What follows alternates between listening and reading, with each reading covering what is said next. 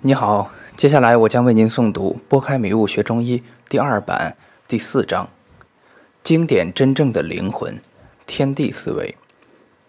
有些人每天学习经典，甚至能够长篇背诵，逢人便背诵一段，以炫耀自己的功力。他们将《伤寒论》中每个方剂所对应的条文背诵的一字不差，但在临床看病时却只对症开方。一看到口苦、咽干、目眩，就开小柴胡汤；看到手足冷，就开当归四逆汤。他们认为，只要开的是经方，就是中医高手；只会开后世方的，都是入门水平。其实，善于思考的医生很容易发现，如果病人主诉口苦、咽干、目眩，小柴胡汤未必每次都有效，只会有一部分会产生一剂之、数剂以的特效。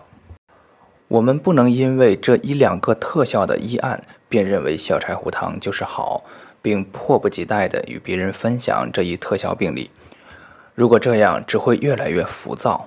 这样读经典，只是为了得到更多特效方剂的小巧，方向错了，会失去深入经典的可能。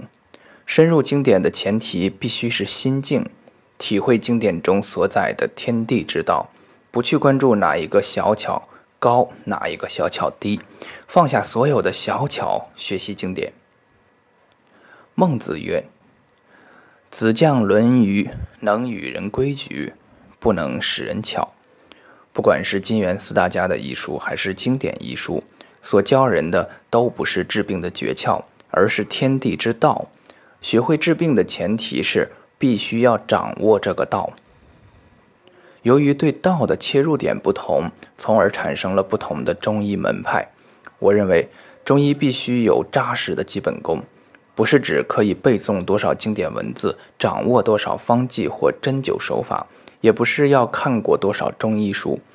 真正的基本功是你的思维离经典思维有多远，你的体悟离天地之道有多远。我倡导大家每天漫无目的的阅读经典。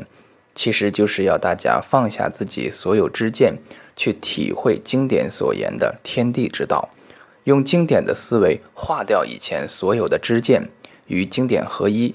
我们不仅要知道经典讲的内容，了解天地之道，更重要的是掌握古人的这种思维方式，并通过临床不断强化这种思维。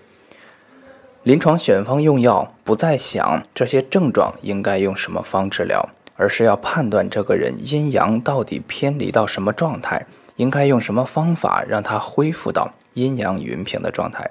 治的不再是病，而是在调理人体。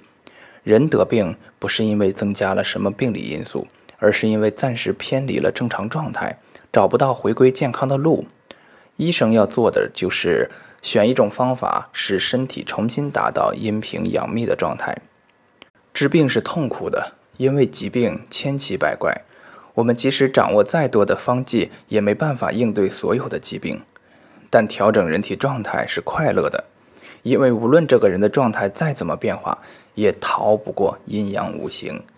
以这种心态临床应诊，我们不会对着奇怪的病发愁，或者因偶然出现某一特效病例而狂喜。有的只是将一个个偏离阴阳云平的状态引导到云平状态。临床上大量的病人都是特效的，也就没有偶尔产生特效的狂喜了。有的只是看到一个个病人回到平和，自己内心恬淡的喜悦而已。